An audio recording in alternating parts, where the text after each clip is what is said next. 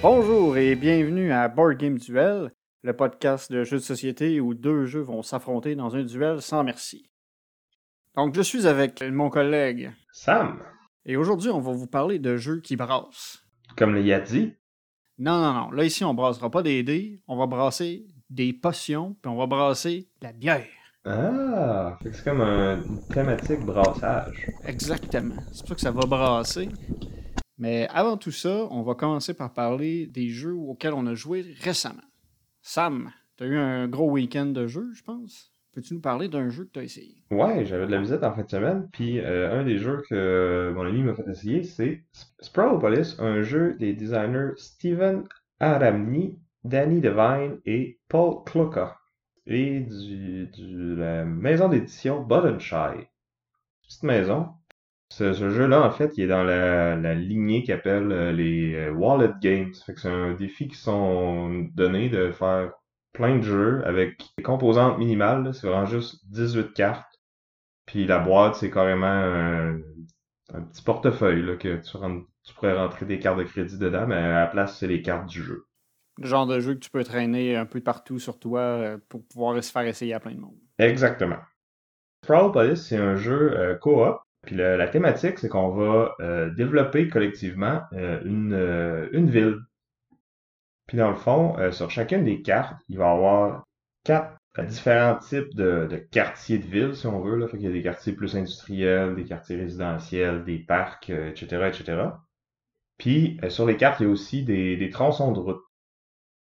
Puis dans le fond, à, à notre tour, on va prendre le paquet de cartes, on va en jouer une, puis on va passer les cartes qui restent au joueur suivant, puis on va piger une carte. Puis là, euh, ça va être au prochain joueur de rajouter une carte à la ville. Puis on n'a pas le droit de se consulter puis de se dire comme ah oui ça moi j'aimerais je vais faire ça pour que toi tu puisses faire ça puis etc etc. Faut vraiment essayer de de se mettre sur la même longueur d'onde mais sans sans communiquer parce que c'est un jeu qui est vraiment assez casse-tête là. Le principe principal en fait c'est qu'il va y avoir euh, trois des cartes qu'on va retirer du paquet. Sur le, le revers des cartes en fait c'est des objectifs qui vont nous donner des points à la fin de la partie.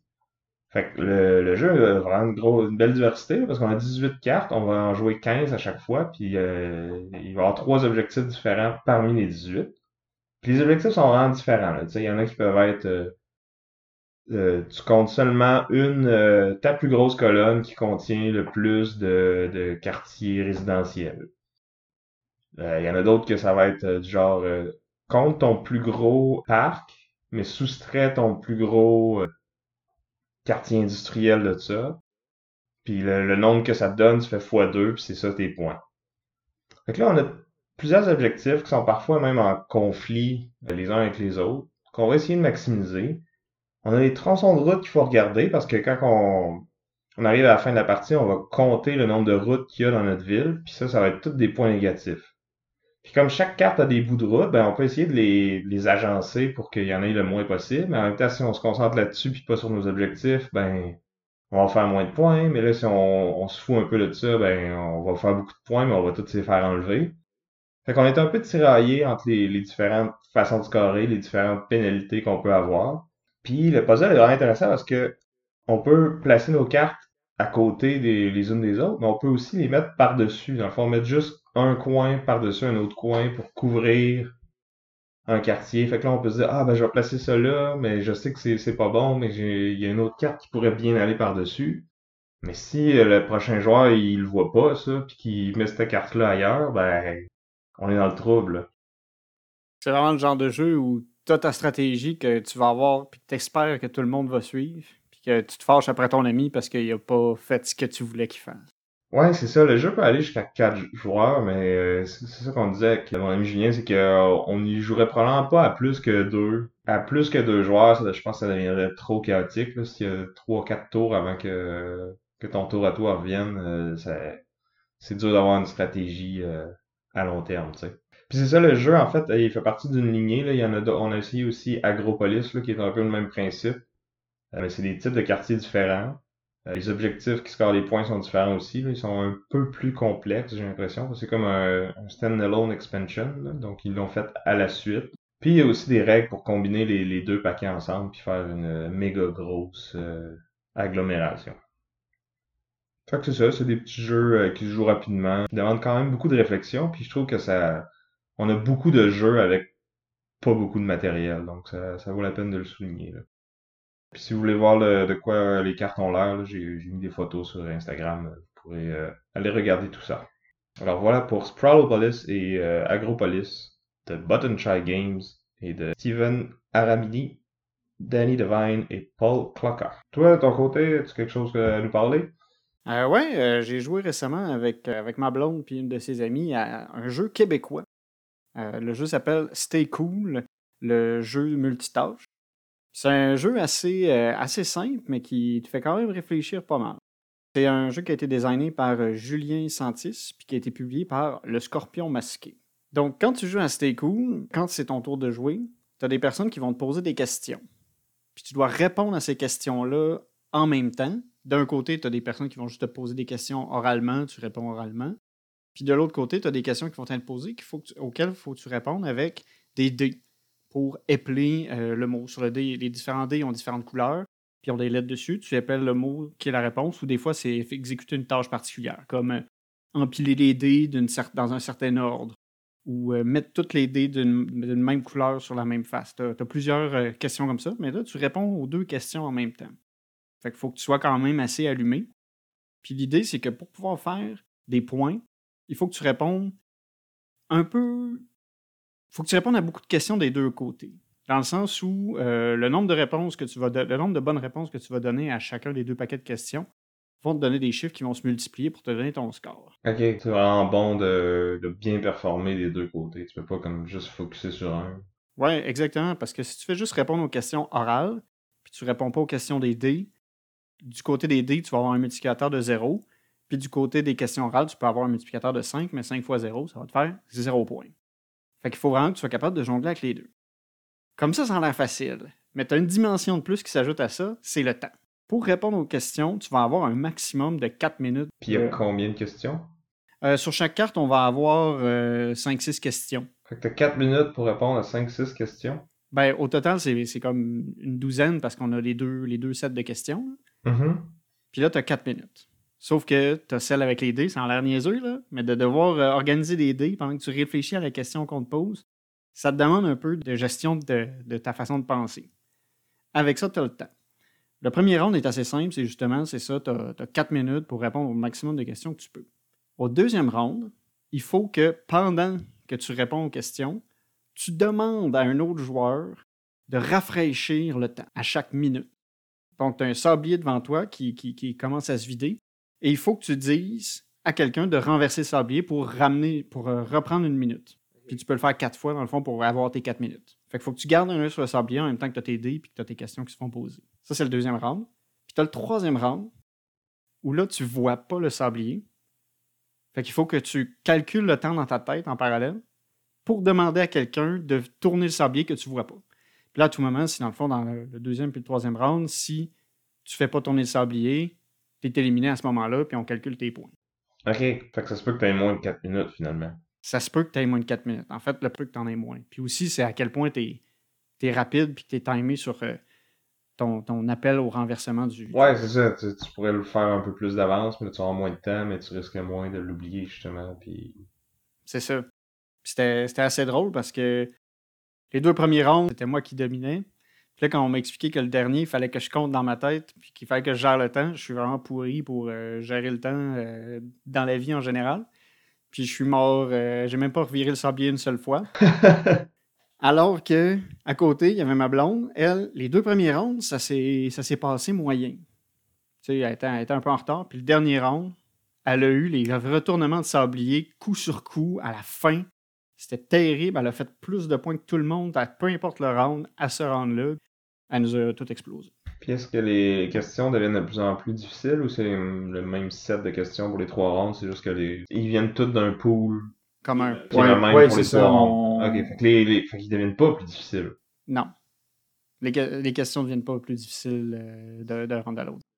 Fait que c'est ça. Fait que c'était c'était pas mal de fun. Tu peux jouer avec euh, pas mal n'importe quel genre de joueur à ce jeu-là. Tu sais, tout le monde va trouver ça drôle. là. C'est comique de voir la première fois qu'on te pose une question puis que tu sais pas quoi faire avec tes dés. C'est un peu. c'est- comique de voir quelqu'un figé euh, en essayant de répondre à sa question. Tu pourrais jouer chaque combien de joueurs? Ça joue de 3 à 7 joueurs. Mais dans le fond, c'est juste que ça va être plus long avant que ça revienne à ton tour. hein. Ouais. Le, le- le mieux, c'est vraiment, je pense, à, à 4 parce que tu as la personne qui répond aux questions, une personne qui gère le paquet avec qui, qui doit se répondre avec les dés, une personne qui répond aux questions orales, puis un autre qui doit gérer le temps. C'est un peu le, le optimal parce que sinon, c'est que tu, tu regardes les questions, puis il faut aussi que tu regardes le sablier pour dire quand il arrête. À 4, c'est c'est optimal. là. Ouais, ouais, chacun a son, sa petite tâche. Ouais. Ou répondre aux questions. Mais tu sais, ça se fait bien à 3. Là. On était 3, puis c'était pas, euh, c'était pas trop demandant pour les gens qui posaient les questions. C'est bon. Dans le fond, est-ce que tu peux demander aux personnes de répéter les questions ou ils te posent une fois puis il faut que tu t'en rappelles? Ah oui, tu peux, tu peux le répéter. Là. Ok. Nous aussi, à un moment donné, il y avait, un, il y avait une question, c'était justement, c'était empiler les dés d'une couleur particulière. C'était un par un, c'était c'était pas trop dur. Ouais, je sais, je sais pas si on l'a fait comme fou. Quand il y avait eu cette question-là, puis ça avait été comme un peu facile parce que la fille qui posait la question avait dit les couleurs comme une par une, lentement. Ah, ok, ouais. Tandis que ça pourrait être genre. Euh, fais une pile rouge, bleu, vert, rouge, rouge, bleu, vert, rouge. Genre. Alors que là, c'était mets donc, euh, mets les dés euh, bleu, blanc, vert, rose. Fait que t'avais le temps de le faire, là. Mais bon, ça enlève pas le mérite qu'elle avait quand même torché euh, toute cette ronde. Ouais, vous avez tout joué euh, avec ces règles-là, de toute façon. Ouais. Bon, ben ça a l'air bien cool. Ouais, mais c'est ça. Fallait rester relax quand même. Même si t'avais chaud à la fin un peu. Euh, ensemble, on a joué il y a pas si longtemps à Champions of Midgard, un jeu de Ole Steines et des maisons d'édition Grey Fox Games. Champions of Midgard, c'est un jeu qui, qui euh, commence à dater quand même. Il est sorti en 2015 déjà, donc euh, donc c'est bien de- sortir un jeu un peu plus vieux, mais qui, qui se démode pas. Moi, c'était mon premier euh, placement d'ouvrier. Ouais, ben je pense que c'est le, le bon jeu pour euh, introduire cette, cette mécanique-là du monde. C'est pas trop compliqué.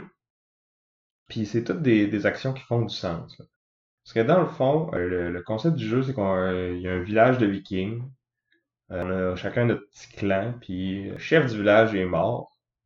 Puis là, c'est comme le, le village veut élire un nouveau chef, puis on est tous comme des aspirants à ce titre-là. Donc on va euh, faire notre possible pour aller combattre des monstres, des zombies, des, des trolls pour euh, accumuler de la gloire. Et à la fin de la partie, c'est lui qui a le plus de points qui qui est déclaré le, le gagnant et le nouveau chef euh, du petit village.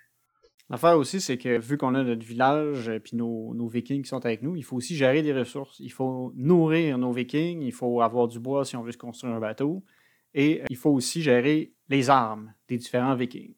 Ouais, c'est ça. Dans le fond, euh, pour combattre les monstres, il va falloir utiliser des dés qui représentent les, les guerriers vikings. Puis là, il y a différents types de dés qui, qui représentent les différents types de guerriers. Donc, qui ont des épées, des haches, euh, des, des arcs, euh, etc. Puis chacun des, des dés, dans le fond, va avoir des résultats possibles qui vont être différents. Donc, plus ou moins de chances de, de faire des touches contre les monstres. Euh, Il y en a qui font beaucoup de dommages, mais qui ont plus de chances de rater, par exemple. Ou euh, il y en a qui font un peu moins de dommages, mais qui, Ils peuvent t'aider à te défendre. c'est ça, il y a certaines phases qui vont bloquer les dégâts des monstres. Donc c'est ça, faut gérer ses ressources, faut gérer ses dés, puis il faut savoir euh, combien de monstres on est prêt à affronter. Puis on a un petit aspect de, de, de pousse ta chance, justement, de ben là j'ai 6 dés, est-ce que je me limite à deux combats, puis je vais avoir 3 dés chacun, fait que j'ai des vraiment bonnes chances de réussir ces deux combats-là. Ou est-ce que je pousse ma luck un peu, puis que là j'en- je split ça en 3. Fait que là je vais avoir juste 2 dés ça se pourrait que je perde mes combats. Parce qu'il y a quand même des façons de, de relancer ces dés-là. Fait qu'il y a, il y a un peu de mitigation, mais ces ressources-là sont quand même difficiles à avoir. Puis ça reste un, un relancé de dés. C'est pas garanti que ça va vraiment marcher. Non, c'est ça, exactement.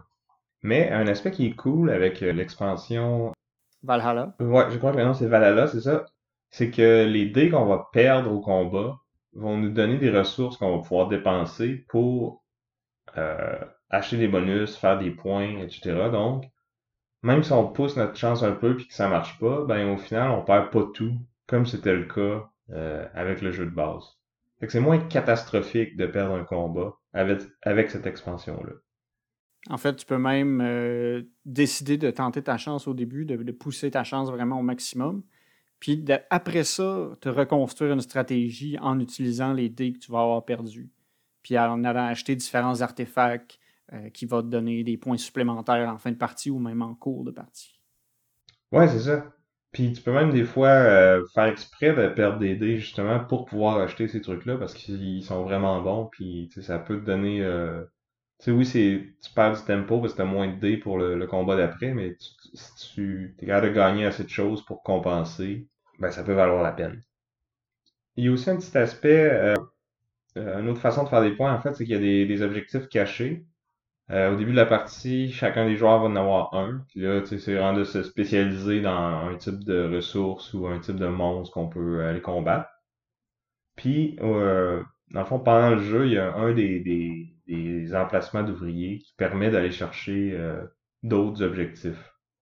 Donc cet emplacement-là est quand même assez important. Il est convoité euh, pendant la phase de placement d'ouvriers.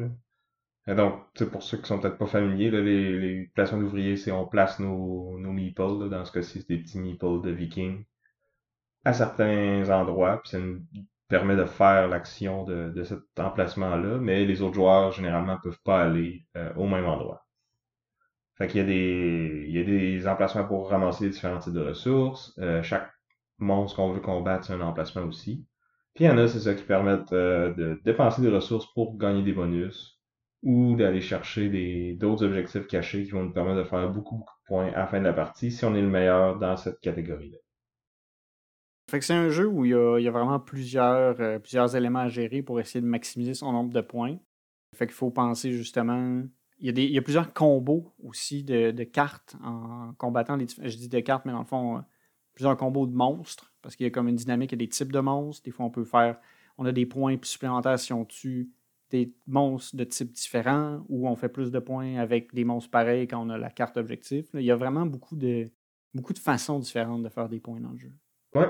C'est on a parlé de l'expansion Valhalla, on avait aussi joué avec l'autre qui est. Euh, The Dark Mountains. The Dark Mountains. Elle rajoute des emplacements de plus au plateau, euh, des nouveaux types de monstres, des nouveaux types de dés. Mais je pense que je la recommanderais pas tant si vous jouez juste à 2, 3 ou 4 joueurs. Parce que en ajoutant des emplacements, ça fait qu'il y a plus de possibilités de combattre, qu'il y a plus de plus d'options. Puis le fun des, des worker placements, c'est que souvent, il y a de la compétition pour les emplacements. Fait que là, si on en ajoute plus, ben ça, tu peux avoir un plan B qui est presque aussi bon que ton plan A au final.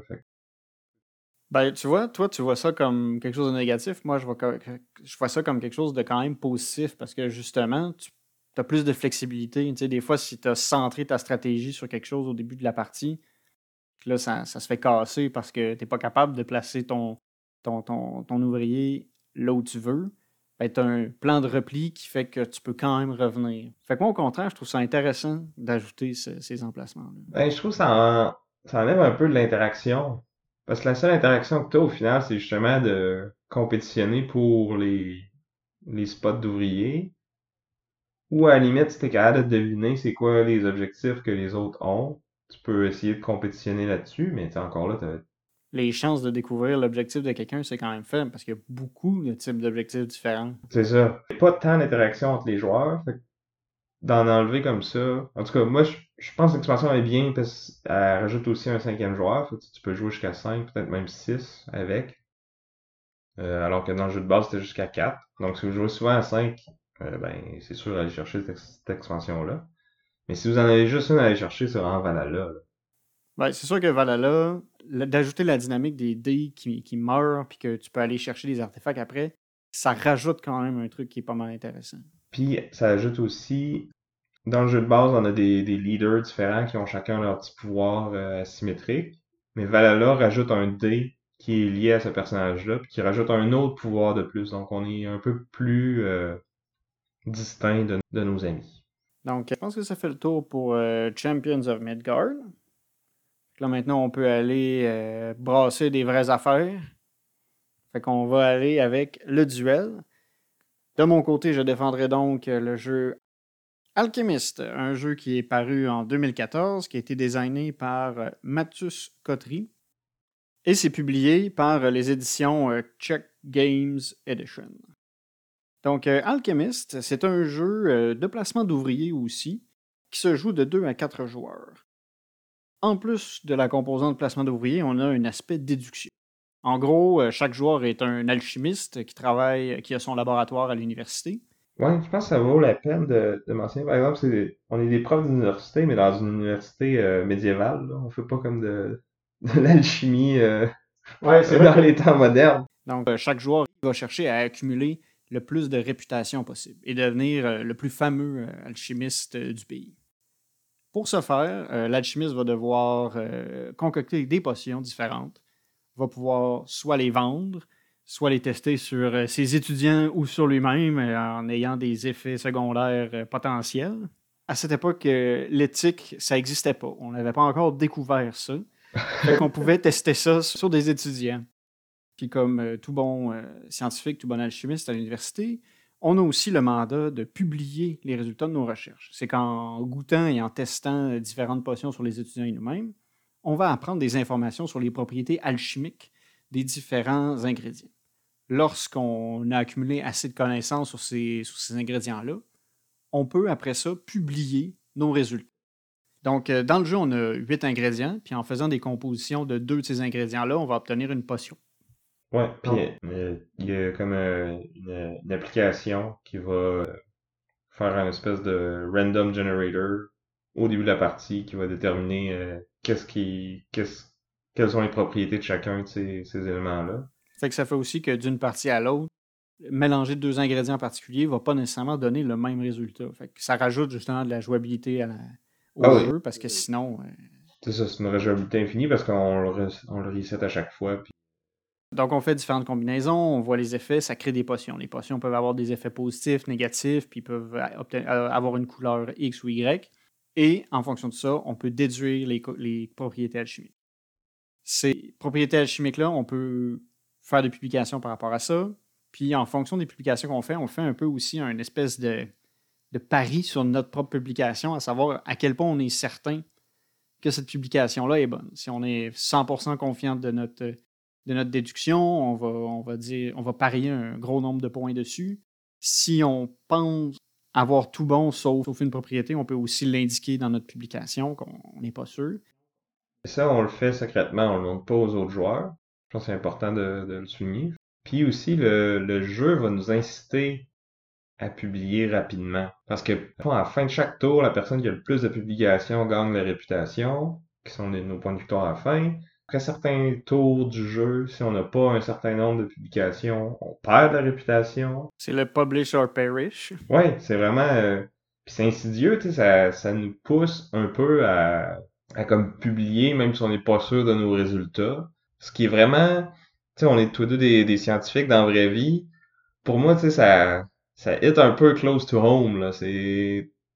Ouais, on peut se reconnaître dans le sens où euh, il y a une pression à, publier, mais par contre, il y a aussi le revers de la médaille. C'est qu'à côté, on peut, si les autres, joueurs qui vont aussi faire leur propre déduction, puis vont se faire une idée sur les propriétés chimiques des différents ingrédients, ils peuvent trouver une faille dans notre déduction, puis voir qu'en fait, on, peut s'être trompé.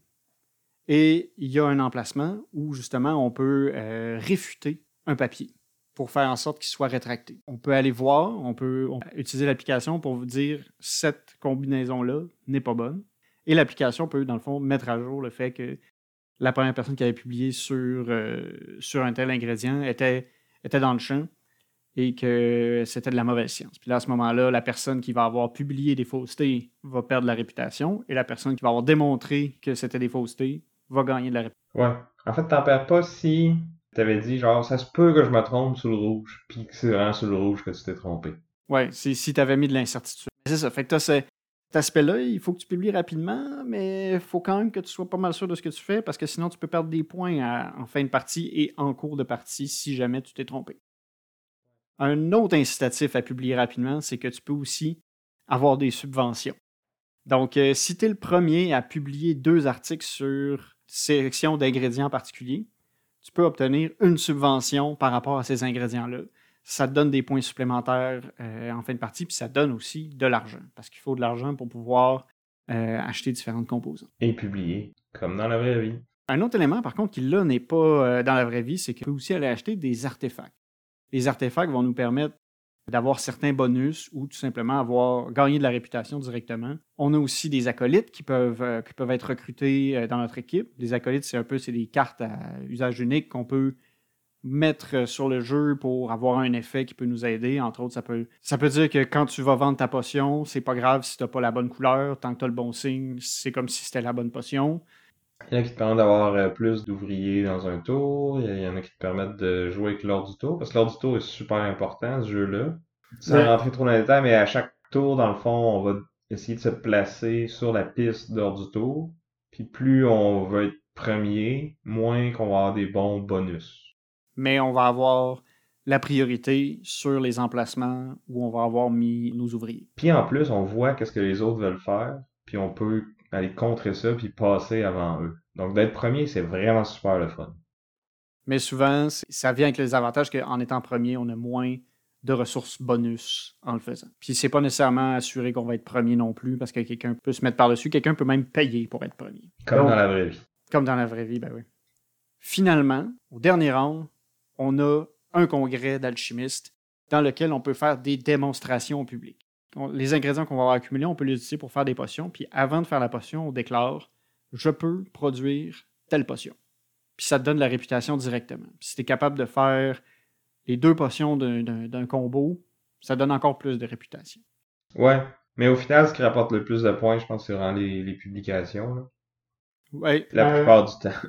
Oui, comme tu dis, c'est que, ouais, on dit la plupart du temps, en fait, parce que euh, la dernière fois qu'on a joué, euh, j'ai gagné de façon euh, peu orthodoxe. je n'ai pas publié, mais j'ai fait un espèce de combo particulier d'artefacts. J'ai été, c'est, en fait, j'ai été chanceux sur les artefacts qui étaient sortis, qui étaient en jeu. Ben, tu dis que étais chanceux, mais en même temps, on les voit au début de la partie. Ouais. Puis on y a accès toutes les deux, donc tu as fait le choix de prioriser ça. Puis moi, je, suis un peu laissé faire, au fond. Ouais. le, premier artefact, c'est toi qui l'avais acheté. C'était un artefact qui te permettait de voir une partie des ingrédients que j'utilisais dans mes potions. Fait qu'il pouvait profiter de ce que je faisais pour améliorer ses, déductions. Ouais, c'est ça. Fait que j'avais plus d'informations que toi. Fait que ça m'a permis de déduire beaucoup plus de choses. En même temps, je suis arrivé à un point où que, j'avais une chance sur deux pour plusieurs ingrédients, puis là, ils dépendaient de tous les uns des autres. Si j'en avais un, j'avais tous les autres. J'ai pris une chance sur une de ces deux possibilités-là. Je me suis trompé, ça m'a vraiment coûté parce que j'ai mal euh, edgé mes bêtes. T'as mal géré tes, chances. Ouais. En fond, j'ai mal parié avec les, mes sauts sur mes publications. Euh, j'aurais dû me laisser un peu plus de lousse, euh, que j'aurais peut-être tort. Mais bref, j'ai mal géré mes publications, puis j'ai mené toute la partie, j'avais plus de points que toi, mais à la fin, j'en ai tellement perdu à cause de justement mes publications erronées qui n'avaient pas été euh, sécurisées que ça m'a coûté vraiment cher. Ouais. Non, c'est vrai que tout le long de la partie, c'est toi qui menais. Puis moi, j'avais un peu basé mon truc sur le dernier artefact qui doublait. En fait, qui faisait que chacun de mes artefacts valait deux points. J'avais toujours un influx d'argent élevé parce que j'y restais. J'avais aussi une carte qui me permettait de jeter seulement un, euh, un ingrédient. Fait que j'avais toujours une quantité d'ingrédients élevée avec moi. Puis je refaisais tout le temps les mêmes potions. Puis j'ai été chanceux parce que j'ai eu des bonnes combinaisons au début que j'ai pu vendre. Puis j'ai vendu tout le temps à plein prix parce que j'avais toujours exactement la potion qui était en demande.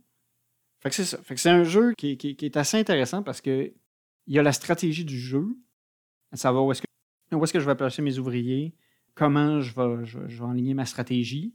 Mais il y a l'aspect déduction qui est aussi central au jeu parce que si on n'est pas capable de bien déduire les caractéristiques de nos ingrédients, on ne peut pas vraiment gagner.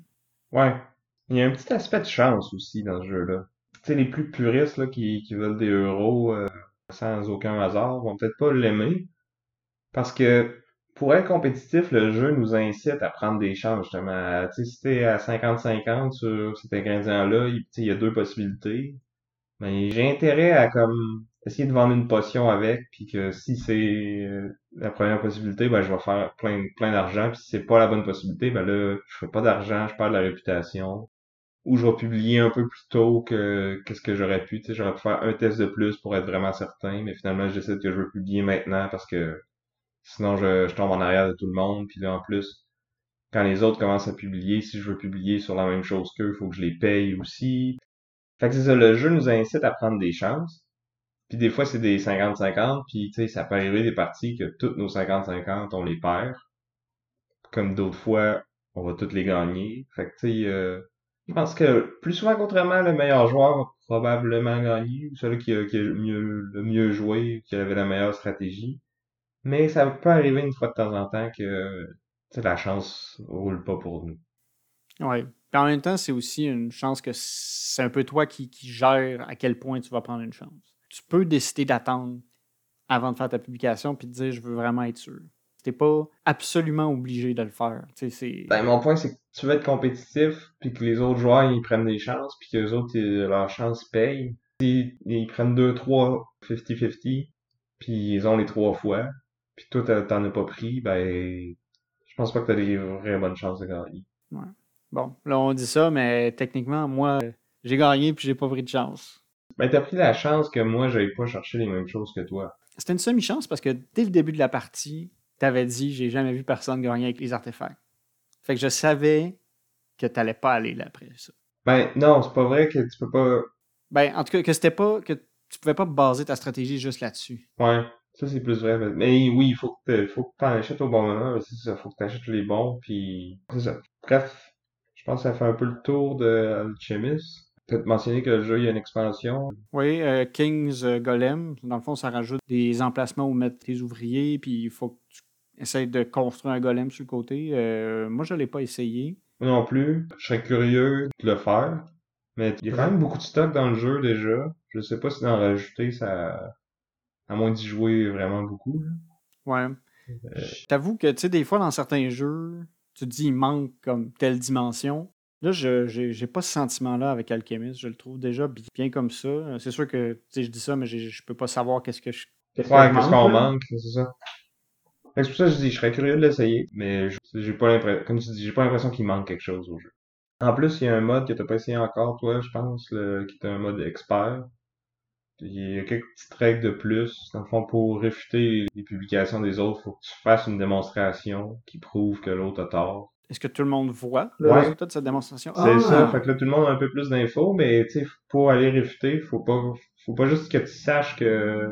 Que c'est pas bon, faut que tu saches c'est quoi. C'est ça. Faut... Fait que ça rajoute un autre aspect qui est quand même vraiment intéressant. Puis des fois, tu peux faire une démonstration qui est pas tant concluante. Tu vas comme juste montrer que deux théories sont pas, euh, sont, peuvent pas être vraies, mais tu démontres pas laquelle qui est fausse dans les deux. Fait que là, ça devient des théories en conflit, puis c'est ça, ça rajoute d'autres règles. Hmm. On l'essaiera la prochaine fois. Donc, c'était Alchemist. Donc, de mon côté, je vais vous parler du jeu Heaven and Ale de Michael Kiesling et Andreas Schmidt et publié par Hegerspiel, donc euh, vous deviné, une maison d'édition allemande. Heaven and Ale, c'est un, je dirais, un classique euro. Là. Dans le fond, c'est un jeu très déterministique, euh, pas beaucoup de hasard, puis très euh, beige. Parce que ça va avec la couleur. Ouais, ben je veux dire comme c'est plus euh, les mécaniques qui sont importantes que la thématique ou la, présentation. Mettons que je ne le mettrais pas dans mon top 10 des jeux les plus beaux, mais au niveau gameplay, par exemple, c'est vraiment super. Donc, euh, le thème, c'est qu'on est des moines au Moyen Âge et qu'on brasse de la bière. Le but du jeu, dans le fond, c'est d'avoir la meilleure bière possible euh, à la fin de la partie. Puis comment on va faire ça, c'est euh, la méthode classique des euros, c'est qu'il y a des tracks, puis on essaie de monter le long des tracks. Mais là, au lieu d'être 15 tracks, il y en a seulement une, mais on va avoir plusieurs euh, pions sur cette track-là qui vont représenter les différents ingrédients de notre bière et notre maître brasseur. Les ingrédients, ça va être l'eau, les céréales, les houblons, les levures et le bois pour faire maturer notre bière. Puis ils vont tous commencer à certains niveaux différents au début de la partie. Puis avec nos actions, on va essayer d'aller monter ces ingrédients-là le plus haut possible. Puis comment qu'on va faire ça en fait, c'est que Le jeu, en fait, c'est une immense euh, rondelle ou rondelle. Et dans le fond, le, le board, c'est une espèce de d'ellipse, c'est un, petit circuit qu'on peut faire. Puis à chacune des cases de ce circuit-là, il y avoir certains trucs qu'on peut acheter ou certaines actions qu'on peut faire. La twist, c'est qu'on peut aller euh, aussi loin en avant qu'on veut le long de cette, euh, de cette piste-là, mais on peut jamais revenir en arrière. On doit toujours aller vers l'avant. On se demande toujours comme Ah, ce spot-là, il est vraiment intéressant. Est-ce qu'il va être encore disponible à mon prochain tour? Probablement, mais si je veux être sûr, faudrait que j'y aille tout de suite. Mais là, si je vais tout de suite, euh, je, laisse plein de trucs en arrière que les autres vont pouvoir ramasser puis que moi, j'aurai pas accès. Fait que c'est tout le temps comme Ah, je veux ça, mais est-ce que c'est le bon moment d'y aller ou pas? Euh, puis là, finalement, tu y vas pas, puis le joueur d'après, il y va, puis t'es fâché, puis c'est... Puis les, les, différents spots, en fait, c'est avoir, euh, va pouvoir acheter des tuiles qui correspondent aux différents ingrédients, puis on va les placer sur notre plateau personnel. Puis notre plateau personnel, il y a deux côtés. Il y a un côté euh, clair qui va permettre, quand on place des tuiles dessus, d'améliorer nos différents ingrédients. Puis il y a un côté obscur où là, on va placer des, des ingrédients qui sont peut-être de moins bonne qualité. Fait qu'on n'utilisera pas pour faire de la bière, mais on va les, les revendre pour faire de l'argent. Le côté obscur de la bière. C'est ça. L'argent dans ce jeu-là est super serré. On est tout le temps, euh, on, voudrait tout le temps en avoir plus. On n'a jamais tout à fait assez pour faire les actions qu'on voudrait. Parce que les, les tuiles coûtent quand même assez cher. Là. Les tuiles ont, ont différentes valeurs. Euh, plus ils sont hauts, plus ils vont soit nous rapporter du revenu ou monter nos ingrédients, mais plus ils vont coûter cher.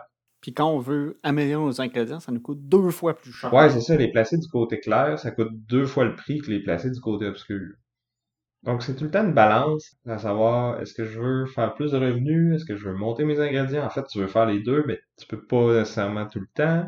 Puis c'est pas tout les acheter, mais tu peux les acheter puis les mettre dans, dans ton, euh, sur ton plateau, mais c'est pas comme ça qu'ils vont faire du revenu ou améliorer tes trucs. Les tuiles prennent pas effet au moment où tu les mets. Il faut les activer. C'est ça. Il y a certains spots sur la carte qui permettent d'aller chercher des, des disques qui vont te permettre d'activer les tuiles que tu as déjà placées. Puis ces disques-là, ils sont très limités dans les endroits que tu peux les placer. Donc euh, j'ai un spot pour activer par exemple toutes mes bois, peu importe du côté qu'ils sont. Ou j'ai un spot qui va activer toutes mes moines d'un certain type les moines qui sont d'autres types de tuiles qu'on peut aller acheter puis qui vont euh, servir à améliorer notre maître brasseur. Puis qui est aussi la seule façon autre que les disques d'activer d'autres tuiles. Ben, en fait, il y a une troisième façon, c'est qu'il y a certains emplacements sur ton board qui sont que tu peux pas mettre de tuiles dessus. Quand tu entoures ces, ces emplacements-là, dépendamment des nombres que tu as placés autour, ça va te donner, ça va te permettre d'activer un certain nombre de tuiles. Puis ça va aussi te permettre de monter ton maître brasseur. Fait que c'est assez, euh, assez poussé comme réflexion qu'il faut que tu ailles à chaque fois parce qu'il faut que tu te dises OK, là j'ai besoin de quoi, puis où est-ce que je vais la placer, puis est-ce que de la placer à cet endroit-là, à ce moment-ci de la partie, ça va faire en sorte que je pourrai plus le réutiliser plus tard, ou justement, c'est si je le force, si je la place là, il va falloir que je me place de façon à pouvoir le réactiver parce que j'ai plus d'autres options pour l'activer c'est cool parce que tu as comme la construction de ton champ, puis la gestion des tuiles que tu achètes. C'est... Ouais, dans quel ordre tu vas les activer? Tu peux aller chercher ces trucs-là rapidement. Parce qu'en plus, tu as comme des trucs qui sont pairés, puis là, quand tu réussis à faire tes deux activations sur cette paire-là, ça te permet d'obtenir une des cartes bonus qu'on a au début de la partie. Ce sont des bonus qui sont vraiment bons, là. Ils donnent beaucoup d'argent, qui permettent de monter toutes tes une de tes ressources beaucoup, de monter ton maître brasseur. Fait que tu veux un peu tout faire ces choses-là, mais en même temps, plus vite tu actives tes choses, moins tes activations sont bonnes parce que tu moins acheté de trucs. Et c'est double tranchant parce que tu peux faire une seule activation d'un seul type dans toute la partie. C'est ça. Donc, si tu as déjà activé tes blés, ben ça, ça vaut pas tant la peine d'acheter d'autres blés, mais en même temps, il y, a des activations qui vont être sur les chiffres, pas sur les types de ressources. C'est ça, il y a plein de choses à gérer. Faut que tu décides comme Qu'est-ce que tu as besoin? Combien d'argent tu as besoin pour ça? À quel point tu veux de l'argent versus améliorer tes ingrédients? En fait, à quel point tu as besoin d'argent? Parce que ce que tu veux vraiment faire, c'est améliorer tes ingrédients. Parce que l'argent, il sert à rien d'autre que d'acheter des tuiles, mais comme acheter des tuiles, c'est primordial pour faire ces choses-là.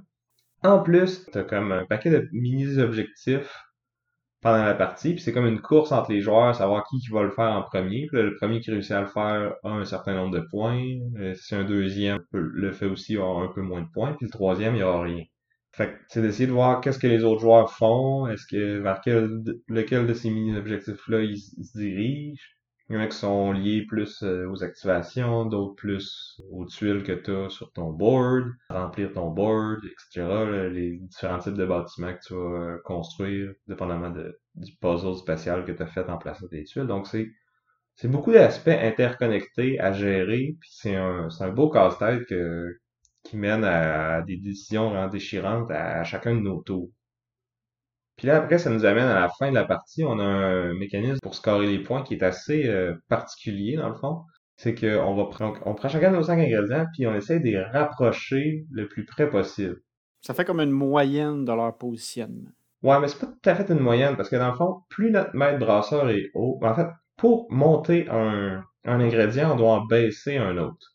Puis là, meilleur est notre maître brasseur, moins que l'ingrédient le plus haut va avoir à baisser pour pouvoir monter le, le plus bas.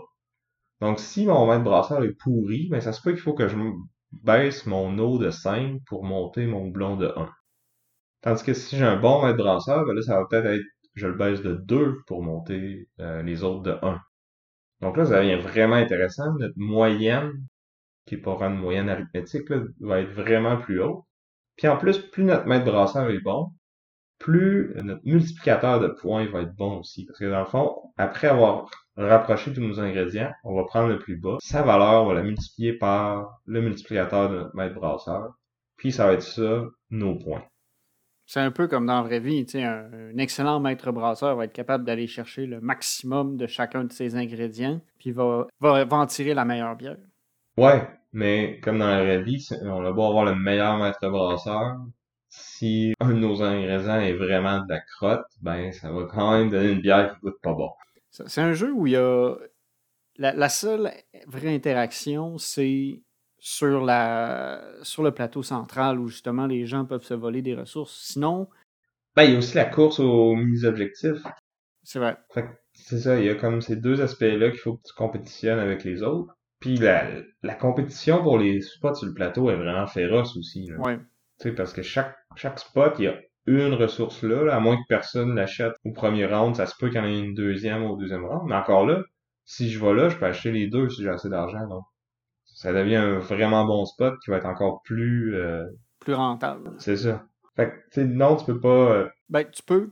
Tu bloques pas quelqu'un, mais tu peux empêcher quelqu'un de faire ce qui va lui donner le plus de points. C'est ça puis tu peux scorer les objectifs avant lui, lui ou elle, puis il voler des points de cette façon-là aussi. Evanonade a aussi une expansion que je n'ai pas essayé non plus. Ça rajoute un autre track qui est comme le transport de, de notre bière. il y a différentes façons d'aller euh, monter dans cette track-là puis tout ça. Je crois que ça rajoute des, des objectifs de score différents. Parce que dans le jeu de base, c'est tout le temps les mêmes qui sont en jeu. Donc ça rajoute une petite variété de ce côté-là. J'ai jeté un coup d'œil quand l'expansion est sortie, mais j'ai pas. Euh, encore une fois, je trouve pas que le jeu manque tant que ça quelque chose. Fait que j'ai pas. Euh, je, l'ai pas acheté. Mais encore une fois, je serais curieux de l'essayer. Puis peut-être que si j'aime ça, finalement, je, je l'achèterais puis je l'ajouterais euh, au jeu. Mais je, trouve pas qu'il y en a besoin non plus. Je sais pas si toi tu, voyais ça comme ça aussi pour. C'est encore une fois, c'est un jeu qui est complet en soi où on voit pas de, de, de, faiblesse majeure, dans le fond, à la mécanique. C'est sûr que dans ce temps-là, tu peux quand même rajouter une mécanique qui est, qui, est intéressante sans avoir à pallier un défaut qui n'est pas là. Mais oui, moi, j'ai beaucoup aimé. Puis encore une fois, j'avais quand, quand, on a fait la, la, préparation de l'épisode, on avait joué aux deux jeux. Puis j'ai encore gagné avec une façon peu orthodoxe. Où au final, euh, souvent c'est ça, comme, euh, comme on disait, c'est qu'il faut pouvoir gérer nos activations en cours de partie. Généralement, on va essayer de, retarder l'activation de nos tuiles à plus tard dans la partie parce qu'on obtient pas mal plus de ressources en activant plus tard que plus tôt. Moi, j'ai commencé à activer rapidement pour aller chercher justement les petits objectifs centraux euh, que tout le monde peut, aller collecter. Puis c'est comme ça que j'ai fait, euh, j'ai fait la majorité de mes points. Mais ça, j'ai pas compris pourquoi je l'ai gagné. Ben, je pense que c'est parce qu'on était trois joueurs puis que toi, t'es allé dans une direction, puis moi puis l'autre joueur, on est allé dans une autre. Fait que entre nous, on s'est un peu nuit parce qu'on essayait d'aller chercher les mêmes affaires, tandis que toi, t'avais comme pas de compétition de ton côté pour ce que t'essayais de faire. Fait qu'au final, on s'est un peu les deux cannibalisés, qui a fait que toi, t'as pu ressortir du lot avec ta stratégie qui... Qui était pas optimale, parce que, sérieusement, en plus, j'ai regardé le premier tour. Le dernier tour, t'as presque rien fait, là. Non, le mes points avaient été faits à l'avant-dernier. Mais le problème, c'est que là, nous, on avait plus assez d'activation pour faire monter toutes nos affaires comme on voulait, puis comme le peu qui restait, on a pu en juste la moitié parce que on les voulait tous les deux. Ouais. Ça avait fait une, partie quand même intéressante, justement. J'avais je regardais vos champs. Vous aviez tous les deux euh, rempli vos champs à rabord ou presque. Puis moi, j'avais le, tiers de mes champs de remplis euh, par rapport à vous autres. Des points surtout sur les. C'est des prix, dans le fond, les petits objectifs. C'est comme si c'était des. Je sais pas. Moi, je voyais ça comme une espèce de, de prix de la bière. Ouais, Vu que c'est un tonneau avec euh, des caractéristiques particulières. Mais encore une fois, c'est un euro parce que la thématique est plus ou moins. Euh, tu sais, elle est là, mais les mécaniques sont pas toujours bien reliées avec la. Contrairement à Alchemist, justement. Fait que là, parlons-en de, de, comparaison entre les deux, mettons. Si on y va, euh, mettons en premier, quelque chose qui, est peut-être un peu moins important, mais qui peut être important de souligner quand même, euh, c'est l'esthétique, la qualité des composants. Je pense rapidement que Alchemist va gagner sur, sur ce point-là. Euh, le jeu est quand même beau. Il y a comme une espèce d'aspect caricatural. Les personnages ont toujours des, ont des traits un peu exagérés. Ça fait, ça fait un peu euh, fantastique. Moi, ça me faisait penser un peu au dessin du donjon de Nalbuck. Ouais, ouais, non, le, la présentation du jeu est, meilleure. Je suis là-dessus, je suis d'accord avec toi. Puis même le, le livre de règles est un plaisir à lire, surtout pour euh, comme je disais tantôt, euh, on est des scientifiques les deux, puis c'est un jeu qui se moque un peu de ben, du domaine euh, académique puis de scientifique, là, donc ça m'a fait bien rire. C'est rare que je ris en lisant un livre de règles de jeux de société, mais celui-là, celui-là est réussi. Là. Check Game Edition sont bons, sont bons là-dessus. Là. Ouais, c'est vrai que le jeu se prend pas trop au sérieux, puis ça fait du bien. C'est vraiment un jeu qui qui est le fun à jouer. C'est ça. Puis de l'autre côté, tu sais, Evan and c'est euh, une approche plus euh, minimaliste. Euh. Plus sobre. Tu sais, on, on sent l'espèce de, d'aspect monastique. Où est-ce que les, les tu sais, il y a comme des trucs qui ont l'air d'être des vitraux, puis des choses comme ça. Tu sais, c'est c'est plus sobre. Mais en même temps, ça, ça garde l'esprit des moines dans leur. Ouais, c'est ça. Ça sert le jeu quand même, mais tu sais, c'est comme je disais, vous n'allez pas vous faire tourner les têtes si vous jouez à ça dans une convention, mettons. Ce qui va faire tourner les têtes, par contre, c'est les mécaniques du jeu. Là-dessus, comme je disais tantôt, si vous êtes un puriste euro euh, déterministique, ben Evan va rendre le dessus sur Alchemist parce qu'il n'y a pas de. Il n'y a pas vraiment d'éléments de chance. Ben, il va y en avoir sur, mettons, quelles tuiles qui vont sortir, puis dans quel ordre.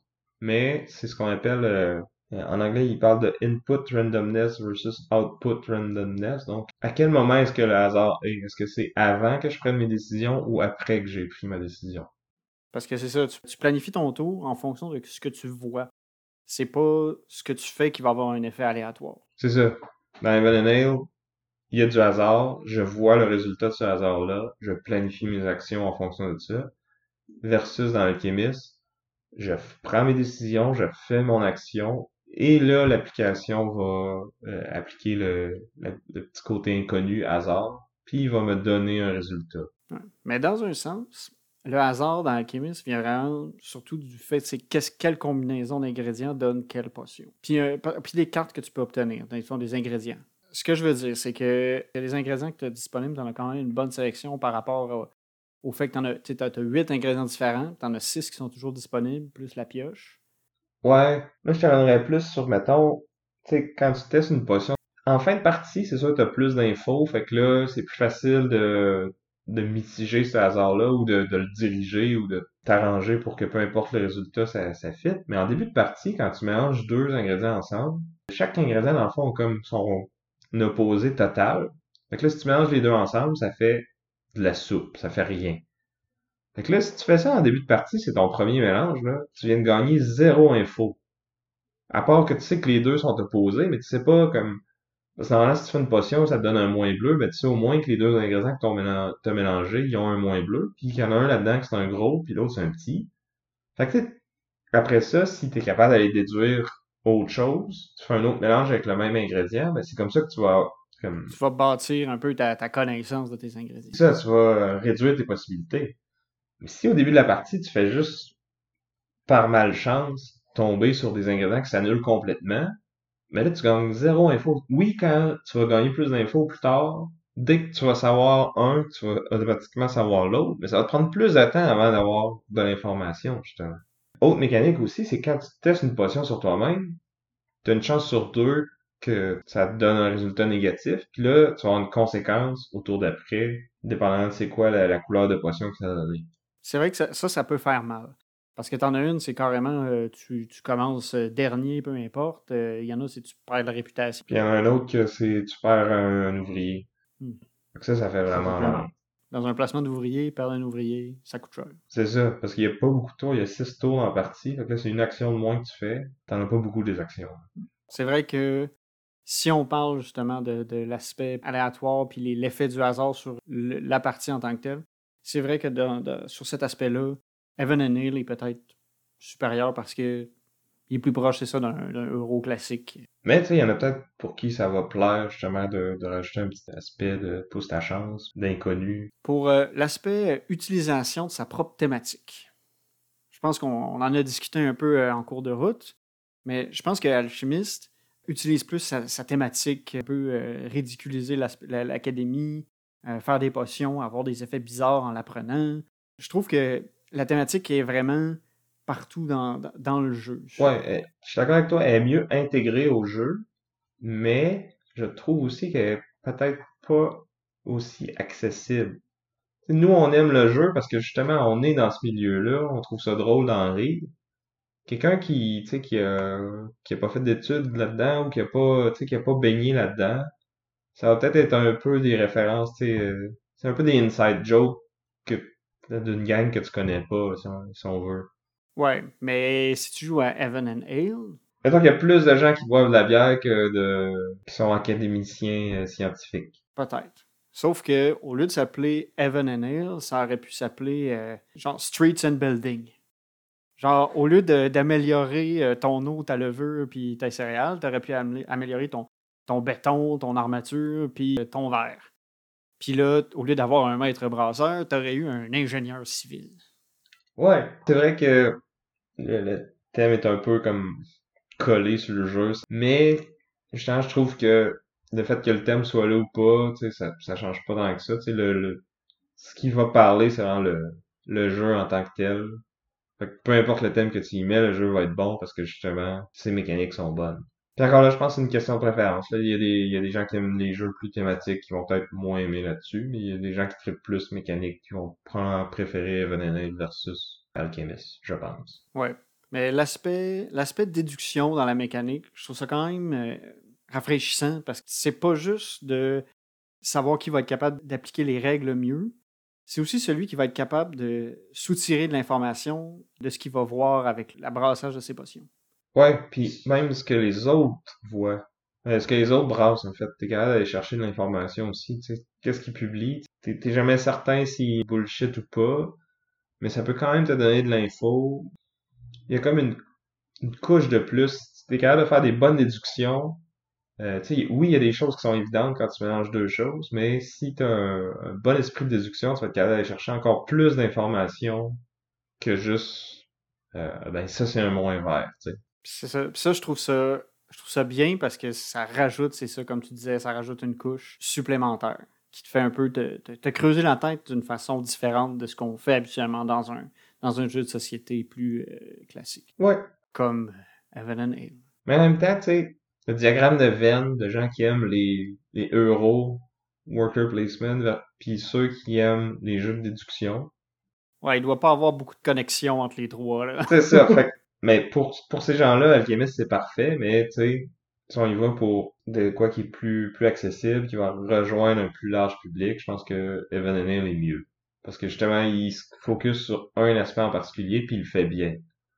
Puis il y a d'autres jeux, tu sais, aussi, qui vont vraiment focuser sur la déduction, puis qui vont bien le faire aussi. Puis, tu sais, on a parlé de Cryptid dans un épisode récent.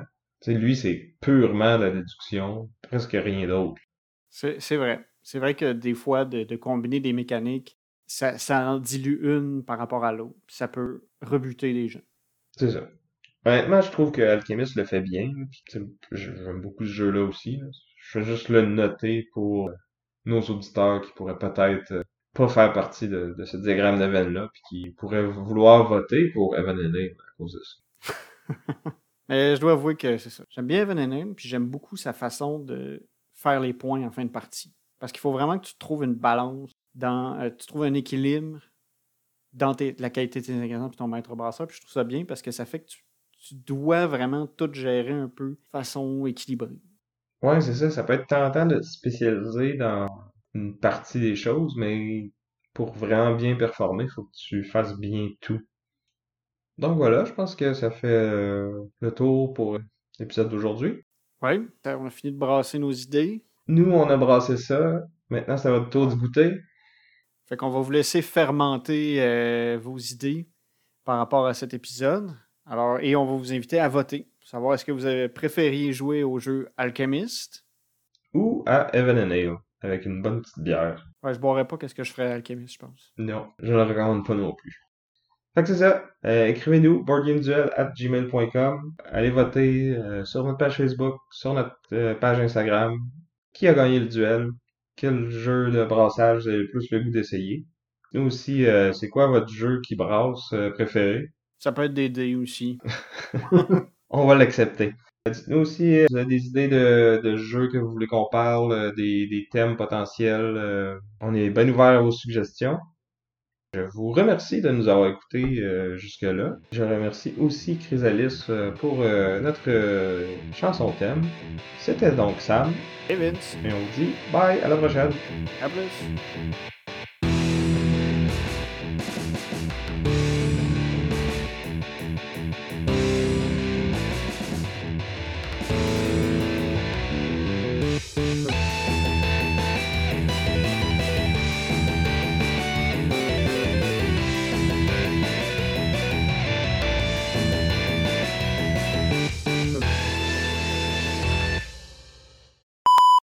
Donc, euh, aujourd'hui, euh, je suis avec mon hôte.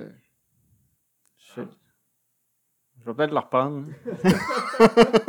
Wouhou, déjà nos premiers bloopers. Ça part bien. Il arrive tôt. Hein. C'est Sprawlopolis. Sprawlopolis, c'est un jeu qu'il faut que je regarde sur Board Game Geek.